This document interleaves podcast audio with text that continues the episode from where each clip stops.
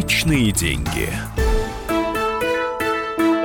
Добрый день, дорогие друзья. Это радио «Комсомольская правда». Меня зовут Евгений Беляков. И это программа «Личные деньги».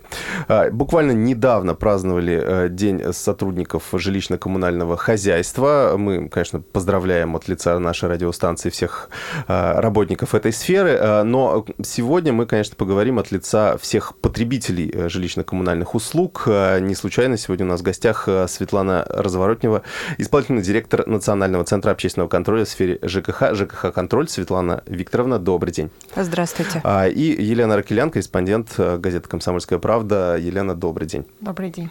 А, давайте начнем с такого простого вопроса. То есть я думаю, что ЖКХ всегда и всех волнует. Ну, как-то мы с этим, видимо, сталкиваемся каждый день а, с утра и до вечера, да, по сути. То есть то, то, с чем мы живем. Вот на что в основном, э, то есть какой рейтинг жалоб со стороны граждан? Вы же явно ведете какую-то такую статистику. Да, э, конечно, статистика у нас, как говорят социологи, социологи очень даже репрезентативные, в том смысле, что жалоб поступает много. У нас действительно в каждом а, регионе есть общественная приемная, и, соответственно, в каждый квартал в нее поступает около 8 тысяч жалоб от граждан. Ну, жалоб, обращений, вопросов. И вот на основании этих обращений мы каждый квартал а, смотрим, что людей волнует в этой сфере больше всего. А, ну, на самом деле на первом месте вот на протяжении тех двух лет, когда мы эти рейтинги делаем, это, конечно, начисление платы за жилищно-коммунальные услуги. Платить никто не хочет. Ну, не то чтобы не хочет. У нас, кстати, большинство граждан, они добросовестные плательщики, 95% у нас вовремя и аккуратно вносят плату. Другое дело, что они не очень понимают, за что они платят. Это абсолютно непрозрачная, а, так сказать, история. Они не очень понимают, почему плата постоянно растет, а качество а, услуг не улучшается. Ну, вот, правда, я хочу сказать, что этой зимой произошли некоторые изменения. Впервые а, плата за ЖКХ ушла на второй план, а на первый вышло качество жилищно-коммунальных услуг. Конечно, качество в данном случае было в первую очередь связано с проблемами с отоплением. Ну, зима была холодная, и, конечно, не, не везде вовремя включили, а, не всегда скажем, люди там видели горячие батареи, такие, какие они хотели в своем доме, или наоборот, было уже тепло, а батареи топили, и жить было невозможно. А, но вот, э, конечно, э, э, вот качество коммунальных услуг – это такой сезонный фактор. Но первое место – это плохой показатель, получается. Это, да, да, это жалоб, наибольшее, больше... наибольшее количество. То есть, грубо говоря, и платить мы все равно стали больше, и жалоб на качество тоже увеличилось. Да, да. Ну и третье, вот замыкание замыкает эту тройку такую традиционную, это, конечно, жалобы на управляющие компании. Угу. А с ними что не так? С ну, управляющими компаниями. То есть, то есть в основном наш, то есть, грубо говоря, э, именно к управляющим компаниям какие основные э, претензии? То есть понятно, что у каждого своя управляющая компания, свои претензии, ну вот, вот какие да, лидеры? И как сказалось на этом лицензировании управляющих компаний, после того, как их обязали иметь э, лицензии на эту деятельность, угу. количество жалоб увеличилось, уменьшилось? Ну, вот вы знаете, там была очень интересная такая динамика, потому что когда лицензирование еще не ввели, но обещали ввести, вот тут управляющие компании забеспокоились. И они на самом деле стали пытаться как-то взаимодействовать со своими потребителями, да, как бы э, э, лучше работать. И вот перед введением лицензирования как раз количество жалоб сократилось. А потом э, вот эти изменения в закон ввели, и все поняли, что отобрать, что получить лицензию очень просто, отобрать ее достаточно сложно.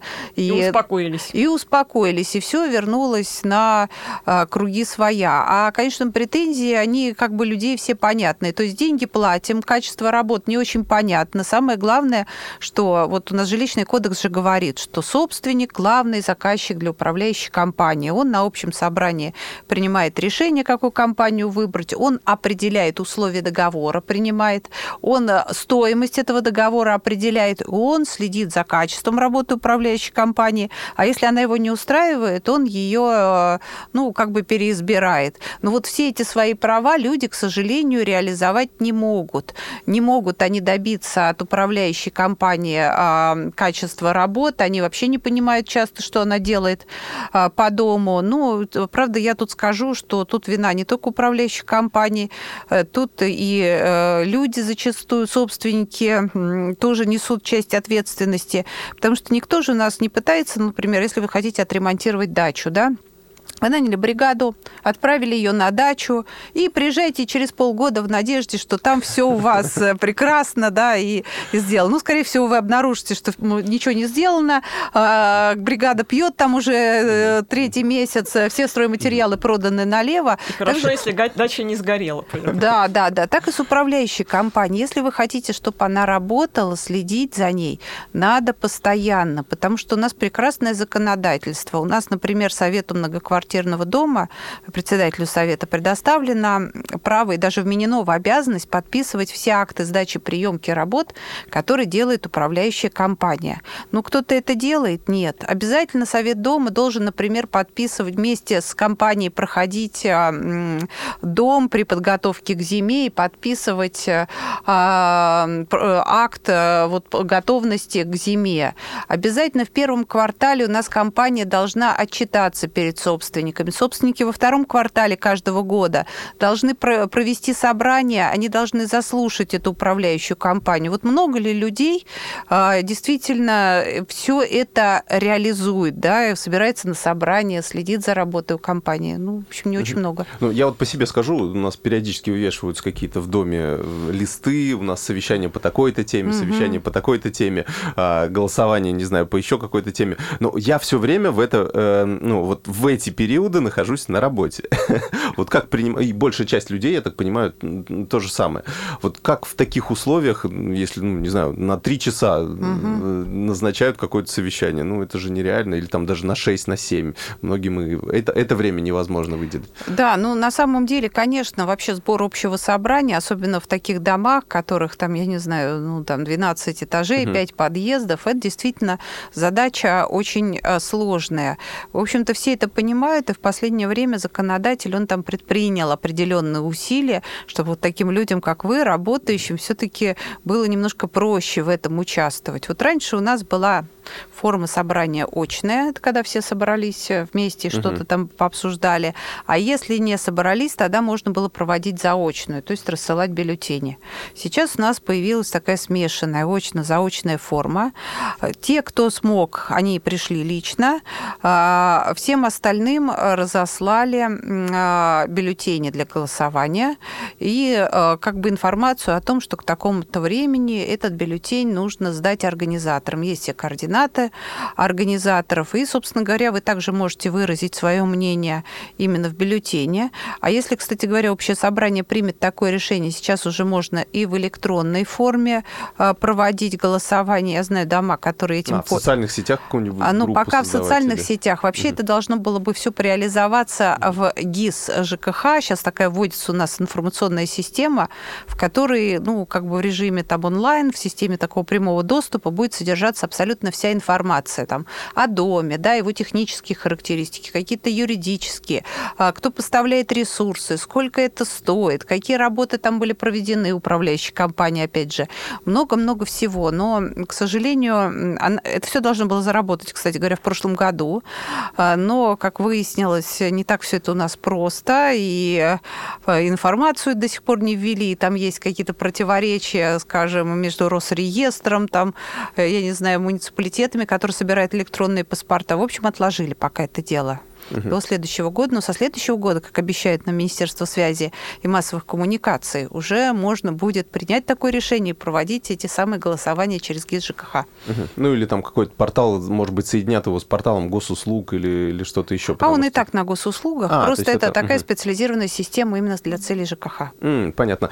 А, ну, у нас а, буквально несколько секунд осталось до конца первой части. Дорогие друзья, напомню, вы слушаете радио «Комсомольская правда». Это программа «Личные деньги». А, у нас в гостях Светлана Разворотнева, исполнительный директор эм, Центра ЖКХ «Контроль». А, мы сегодня говорим о новациях в сфере жилищного коммунального хозяйства и о том, э, как отстаивать свои права в этой сфере. Не переключайтесь, через две минуты вернемся. Личные деньги. Каждую субботу с 16 до 17 часов на радиостанции «Комсомольская правда» я, Леонид Альшанский, почетный адвокат России, веду передачу «Народный адвокат» и отвечаю на ваши вопросы по проблемам административного права, ГАИ, таможенник, пограничник, гражданского права, дачной амнистии, земельных отношений, обманы страховых компаний. Обо всем этом вы услышите в наших передачах каждую субботу с 16 до 17 часов.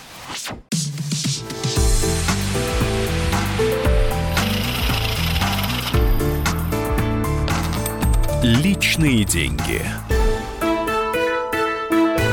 Добрый день, дорогие друзья. Продолжаем наш эфир. Это программа «Личные деньги» на радио «Комсомольская правда». Меня зовут Евгений Беляков. В студии Елена Ракелян, обозреватель отдела экономики, и Светлана Разворотнева, исполнительный директор Центра общественного контроля в сфере ЖКХ. ЖКХ-контроль. Светлана а, Викторовна, добрый день еще раз. А, ну вот у нас с Нового года а, опять изменения в платежке. А, общедомовые услуги переместились из коммунальной части платежки в жилищную. Население, как всегда, ничего не поняло, зачем это, а, но в итоге в некоторых регионах плата опять выросла. Хотя обещали, что платежка станет более прозрачной, понятной. Вот как это понимать и как в этом разобраться? Ну, э, конечно, э, вот э, плата за коммунальные ресурсы, потребляемые на общедомовые нужды, это такая была очень неприятная проблема много последних лет. Ну, потому что, как известно, в большинстве регионов, за исключением Москвы разве что, у нас плата за коммунальные ресурсы была разделена на две части. Первая часть – это то, что мы платим внутри квартиры за электроэнергию, скажем, или за воду. А вторая часть – это то, что идет на обслуживание дома и делится пропорционально между всеми жильцами.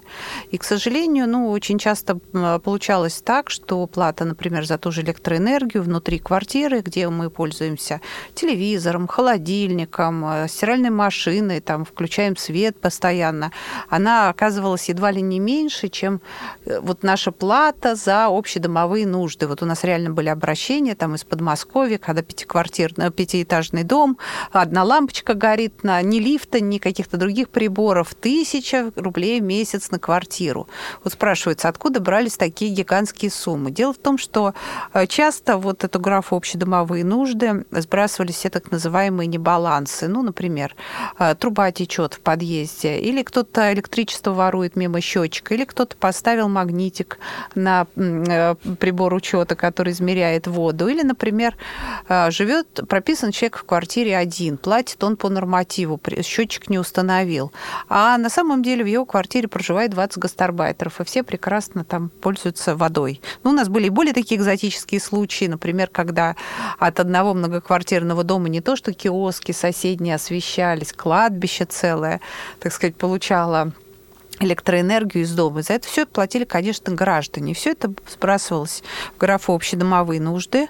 А, и, конечно, Министерство строительства и ЖКХ, оно как-то на протяжении последних лет пыталось эту проблему решить. Я вообще хочу сказать, что еще в 2014 году у нас появилось такое 344-е постановление, в соответствии с которым регионы должны были определить, сколько же каждому конкретному дому вот нужно этих коммунальных ресурсов, чтобы он существовал существовал. Промывал батареи, там лифт ходил, а, ну, предположим, насосы какие-то работали. Вот. Эти нормативы должны были быть введены, и, соответственно, все, что свыше норматива, должна была оплачивать управляющая компания. Mm, ну, понятно. То есть, э, чтобы граждане платили ну, некий стандарт, да, да. который они выше которого не смогут потратить физически, да? Да, да, да. Угу. Ну, вот э, на самом деле, к сожалению, не так быстро все торопились исполнить это постановление, даже там, где были приняты нормативы, э, очень часто игнорировали это управляющие компании, ресурсоснабжающие. Вот особенно, знаете, когда договор напрямую заключен, ресурсник говорит, вот есть норма закона, мне дом должен оплатить все, что поступило в дом по счетчику, а я на остальное там знать ничего не хочу.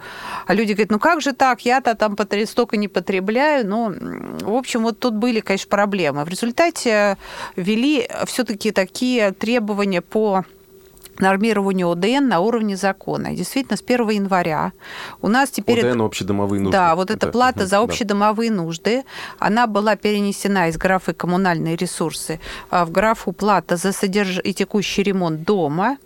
И, а, ну вот, опять же, регионы там выделили определенный норматив, выше которого эта плата не должна была подниматься. Казалось бы, хорошее такое позитивное решение, но начали мы смотреть, в том числе и мы с нашей общественной сетью, что же происходит в регионах, и выяснили, что довольно-таки большом количестве регионов плата граждан неожиданно вот по этой строке ОДН выросла ну, вот как так получилось? А, ну, там две причины как бы основных таких. С одной стороны, ну, вот у нас всегда так, у нас страна такая, вот какие-то изменения происходят, тут же пытаются, значит, как-то какие-то там свои, может, долги а, получить, что-нибудь еще там а, накрутить. В общем, раньше у нас электро... плату за электроэнергию за эти общедомовые нужды считали без учета чердаков и подвалов. Теперь во многих регионах действительно включили в эту площадь чердаки и подвалы, что существенно увеличило увеличила там, так сказать, э, вот объем. Ну, вот есть пример Архангельской, например, области. Там даже тариф на этот электроэнергию упал, оплата все равно выросла. Угу. Это первая причина. А вторая причина заключалась в том, что раньше все-таки вот он, этот ОДН у нас считался как разница между показаниями общедомового прибора учета и суммой поквартирных показаний. И вот эта разница во многих реги... Э, домах была меньше, чем тот норматив, который ввели региональные региональные власти. Ну, почему меньше?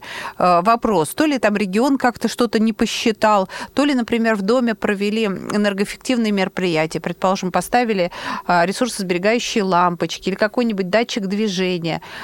И вот когда этот норматив был введен, оказалось, что они все делали напрасно. То есть им не надо было вот эти э, ставить приборы учета, им не надо было там проводить эти мероприятия. А самое главное, что они почему-то должны отдавать за тот ресурс, который они не потребили. То есть прибор учета показывает, предположим, что они там потребили э, там 50 кубов воды, да, а с них требуют за 60. Но это вот была такая странная, конечно, история.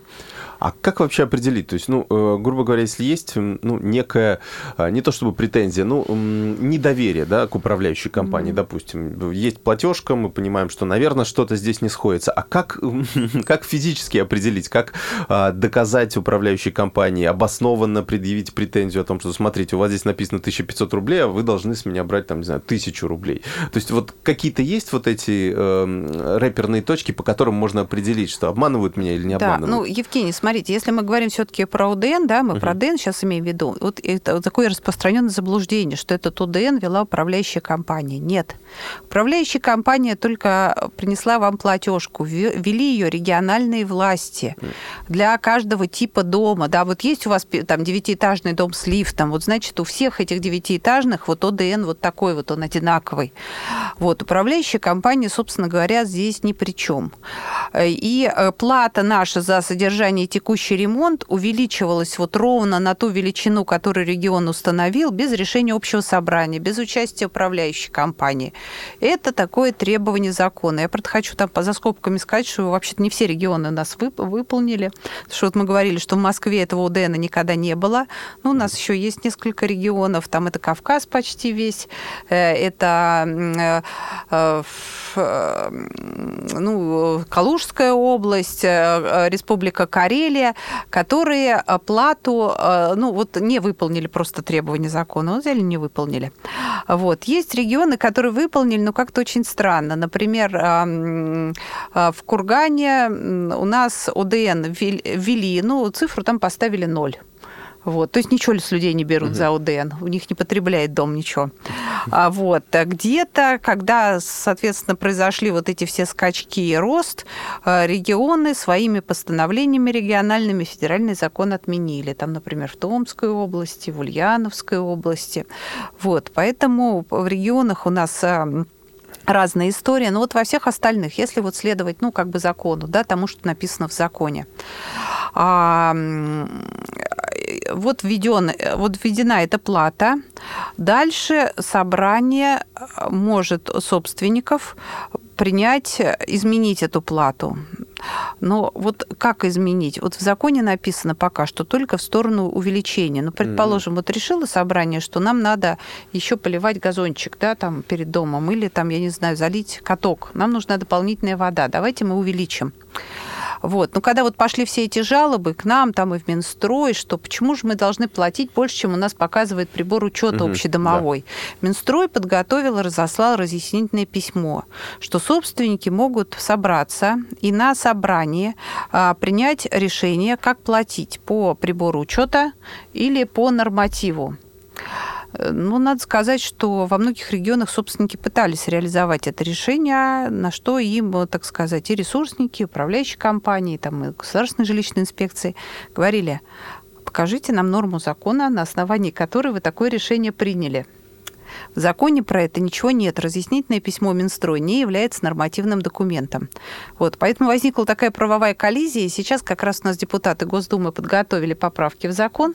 Вот они там напишут четко и понятно, что решение, что люди платят по нормативу за АДН, если иное не принято на общем собрании.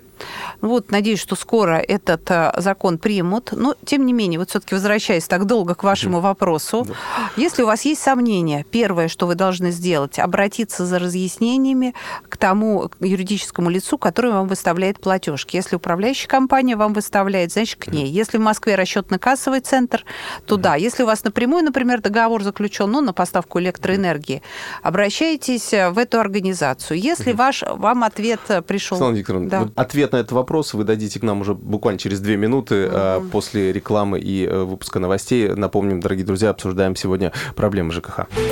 Личные деньги. И сошлись они в чистом поле, и начали они биться. Каждый за свою правду. И не было в той битве ни правых, ни виноватых. Звон стали. Крики поверженных. Самый беспощадный проект радио «Комсомольская правда».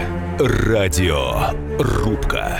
Столкновение взглядов, убеждений и принципов. У гостей в студии всегда полярные мнения. Слушатели участвуют и голосуют. Нам есть о чем поспорить. Остро, жестко, жестоко.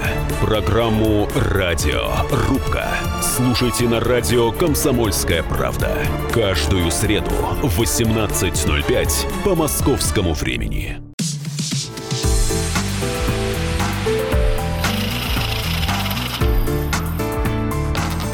Личные деньги. Добрый день, дорогие друзья. Это радио «Комсомольская правда», программа «Личные деньги». Меня зовут Евгений Беляков. В студии обозреватель отдела экономики Елена Ракелян и Светлана Разворотнева, э, исполнительный директор Национального центра общественного контроля в сфере ЖКХ Светлана Викторовна. А, Вы как раз говорили о том, что э, вот как выяснять, э, не переплачиваем ли мы за платежки, и, соответственно, к кому обращаться, если, ну, если у нас такое подозрение есть все-таки. Да, да. Ну вот еще раз проговорю коротко э, схему обращения. Первое обращение в ту организацию, которая выставляет вам платеж, причем желательно обратиться письменно. А во втором экземпляре обращения поставить, так сказать, дату приема обращения, кто принял. А, Соответственно, в течение 10 дней ждать ответа. Если ответ не удовлетворен, не удовлетворил вас, обращайтесь в Государственную жилищную инспекцию. У них есть функции контроля за начислениями. Ну, и если, конечно, и это, э, этот ответ вас э, также не порадовал, можно обращаться в суд. Ну, э, это э, г- начислений вообще. А если говорить э, про вот начисления по ОДН, наверное, все-таки стоит сосредоточить свои усилия на подготовке собрания. На собрании, скажем, если вы считаете, что по прибору учета у вас получится меньше э, плата, а принять соответствующее решение, я думаю, что, ну, как бы соответствующий законопроект появится в ближайшее время. Кстати, к вопросу об управляющих компаниях. Граждане достаточно часто не понимают, почему они вообще должны платить за коммуналку через какого-то посредника, ТСЖ, там, управляющую компанию. Почему я не могу э, платить напрямую водоканалу? То есть, ну, как бы теоретически это возможно, но масса сложностей э, возникает с этими прямыми договорами. И многие уверены, что именно на этапе вот этого посредника управляющая компания их и обсчитывают, и деньги исчезают. Насколько это верно, и что человек может в этой ситуации сделать, то есть если он хочет вот напрямую платить. Да, Елена, по-разному. На самом деле уже действующее законодательство дает нам возможность платить напрямую. Для этого надо просто собрать также общее собрание и принять соответствующее решение. Надо сказать, что во многих городах у нас люди перешли уже на прямые расчеты, ну, даже часто они и не заметили, как собрание прошло, как-то их всех перевели. Честно говоря, не очень-то их порадовало. Были довольно-таки серьезные ну, проблемы. То есть плата граждан очень часто в этом случае возрастает. Почему? А, потому что действительно ресурсник, он а, выставляет а, э, людям все, что пришло в дом. И им достаточно трудно, когда они вот один на один с этим ресурсником, так сказать, борются, проверить, насколько правильно там было начислено, да, насколько, э, так сказать, ну, вообще доказать. Когда управляющая компания является таким представителем собственников, ей, ну, немножечко проще, да, отстаивать интересы дома. И э, надо сказать, что, конечно, бывают и другие случаи, э, когда управляющая компания накапливает долги, в том числе перед ресурсниками, с людей деньги собирает, а потом растворяется в неизвестности, и, собственно говоря, как эти долги компенсировать, не понимает никто. Поэтому, в общем-то, на самом деле сейчас практически подготовлен и тоже скоро будет внесен в Государственную Думу законопроект так называемый о прямых расчетах. Вот если у нас сейчас по умолчанию все платят через УК, а, а по решению собрания можно перейти на прямые расчеты, то там будет наоборот. Все платят напрямую, но управляющая компания не исключается из этой схемы. Она э, как бы как раз является тем контролером, который следит за правильностью начислений, за качеством поступающего коммунального ресурса. И если что, какие-то претензии граждан, там вот эта ресурсоснабжающая компания озвучивает. Станет ли лучше после э, принятия такого закона? Ну, поживем, увидим. У нас нас еще традиционно много вопросов по капремонту. Сначала граждане никак не могли понять, почему они вообще должны за него платить, особенно если квартира в новостройке, но новый дом, какой капремонт. Потом пошли жалобы на то, что э, капремонт сделали, но халтурно, где-то там были случаи, когда дома по несколько недель стояли с раскрытой крышей, э, тоже у людей возникли проблемы. Вот у вас сейчас как с жалобами по этой части? Э, ну вот знаете, наши рейтинги говорят о том, что тема система капремонта а, медленно, но верно уходит на последние позиции. То есть э, если в 2015 году, предположим, в 2014 было очень много обращений, это было там на третьем, на втором месте по частоте этот вопрос э, по капремонту, то теперь он там ушел куда-то на пятое место. И, конечно, если раньше люди спрашивали, вот именно как вы спрашиваете, да, почему мы должны вообще за это платить, то сейчас вопросы такие стали более практичны. Действительно, как проконтролировать качество, как там, так сказать, э,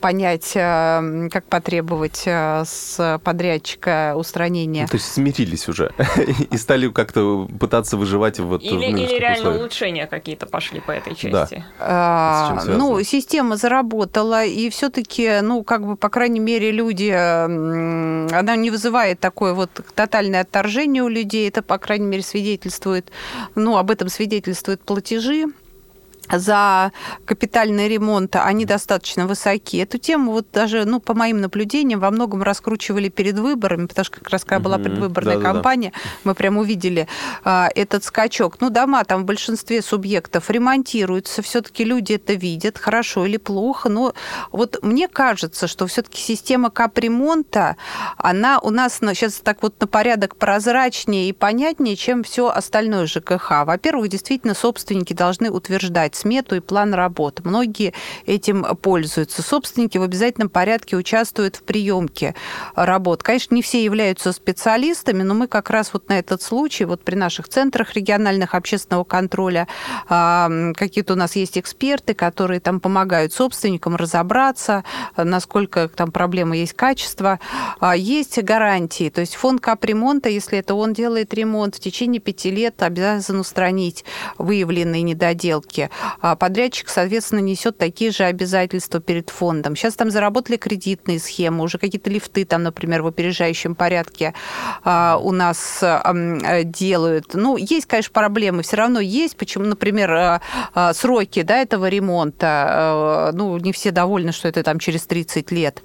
А, не всем понятно, почему, например, ремонт делается точечно, а, не комплексно. Всем хотелось, вот, чтобы дом взяли сразу сделали из него конфетку. Но, конечно, система большая, сложная, она постепенно становится на ноги, какие-то вот шишки там набиваются, но их начи- начинают преодолевать. И, на мой взгляд, ну, там в большинстве регионов это более или менее нормально двигается, люди видят конкретные крыши, конкретные фасады, и вот они в это более-менее там, так сказать, верят. Какие еще новшества нас ожидают в ближайшее время в этой сфере? Ну, кроме вот того законопроекта, про который вы говорили, по прямым договорам? Вот сейчас, конечно, очень много обсуждают тему а, как раз повышения ну, энергоэффективных капремонтов. И, кстати говоря, некоторое количество денег даже через фонд содействия реформирования ЖКХ для тех а, домов, в которых как раз там энергоэффективный капремонт, капремонт направлен на сбережение ресурсов делается, выделяется. Вот. Ну как сделать так, чтобы а, у нас дома начали потреблять меньше электричества, меньше тепла, стали более экономными.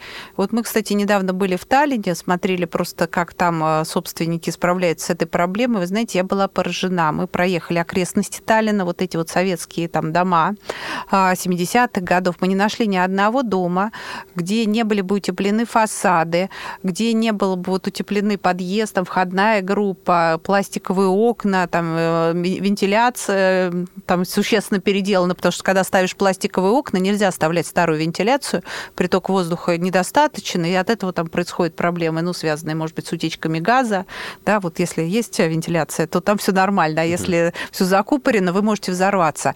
Вот, и там люди, а, э, у них даже нет управляющих компаний, они сами принимают решения, они собираются, собирают деньги, нанимают специалистов, и то есть могут это сделать. То вот как нам стимулировать людей, чтобы они а, приняли решение, э, провели комплекс мероприятий и начали платить меньше, это большой вопрос. Вот пока а там... насколько меньше можно платить? Ну вот условно, Да. если вот для, при повышении энергоэффективности, насколько меньше можно, может быть платежка? Ну, есть примеры такие. У нас, конечно, самый большой платеж связан с оплатой за тепло. Это чуть ли не треть. Там наши платежки, особенно вот зима в этом году была очень холодной, и пришли сейчас ну, гигантские платежи. И, к сожалению, очень часто мы платим, ну, как бы даже за лишнее, то есть нам не нужно столько. И вот у меня, например, есть примеры по домам в Новом Уренгое, там поставили приборы учета с погодным регулированием, то есть, ну, как бы он регулировал подачу тепла в зависимости от того, какая температура за э, окном. И на самом деле они в три раза сократили потребление, ну, вот плату за тепло. Три раза. Да, то есть это существенные весьма суммы, но пока тут вот есть ряд таких э, юридических проблем, связанных с этим энергосервисом. А вот сейчас есть предложение у компаний, они говорят, давайте мы вам все сделаем, а потом вы будете потреблять меньше, платить будете, ну, на протяжении там нескольких лет столько же, но вот за счет этой разницы мы все свои, зат- ну, как бы затраты А, есть погасим. такие, да, предложения, да. Да, Мгм, поэтому э, вам не нужно платить больше. Но вот все равно пока этим мало кто пользуется. Хотя нелогично же. Это же, да, Ну, это, знаете, это же чисто такие юридические проблемы. Ну, например, для того, чтобы принять такое решение, нужно 100% собственников А. собрать. А где их соберешь? Нереально, по-моему. Да. У нас буквально две минуты осталось. А, Вот э, по водосчетчикам вопрос. Сейчас же очень сильно поднялись э, платежки, э, вот именно плата за, ам, за воду, горячую, холодную, у тех, у кого нет этих счетчиков. Вот их все-таки действительно выгоднее устанавливать? Или, то есть, вот при нынешних коэффициентах? Вы знаете, это зависит от региона. В Москве, например, очень высокие нормативы на потребление воды в том числе, и поэтому в Москве однозначно выгодно. Э, И вот мы там в свое время, я помню, даже там, там еще повышающих коэффициентов не было, когда установили а, прибор учета этот, ну, он окупился в течение трех месяцев, наверное. Есть у нас регионы, в которых очень низкий норматив потребления. А Сейчас Минстрой как раз пытается это исправить, потому что, ну, понятно, что для того, чтобы там приготовить суп и принять ванну, да, одному человеку, что в Кирове, что в Мариэл, что в Москве, нужно примерно одно и то же Да, количество а воды. нормативы почти в два раза мне а, отличаются. В Москве там и в некоторых регионах. Да, по совершенно верно. Но при этом вот там, где низкие нормативы, когда люди ставили эти счетчики, они понимали, что они начинают реально платить больше. Поэтому счетчики очень быстро выходили из строя. Наверное, последний вопрос. Э, Куда жаловаться, если вдруг какие-то вопросы возникают? Где искать помощи? Э, В том числе консультации или какие-то, если претензии? Ну, конечно, наша организация, Национальный центр общественного контроля в сфере ЖКХ, это правозащитная организация. Мы оказываем помощь, юридические консультации потребителям а, жилищно-коммунальных услуг. У нас есть сайт НП ЖКХ контроль, там можно в режиме онлайн а, подать жалобу или найти, например, на карте а, адрес а, ну, вашего представительства в вашем конкретном регионе, прийти туда и, собственно говоря, надеяться на то, что такие же общественники, но более грамотные, вам помогут. Ну, это все бесплатно, правильно я Да. понимаю? Да. Спасибо большое. Светлана Разворотнева, исполнительный директор Национального центра общественного контроля в сфере ЖКХ. ЖКХ «Контроль» была у нас в студии. Спасибо, что э, к нам сегодня присоединились и ответили на все наши вопросы. Елена Аркелян, Евгений Беляков, радио «Комсомольская правда». Личные деньги. Оставайтесь с нами. Личные деньги.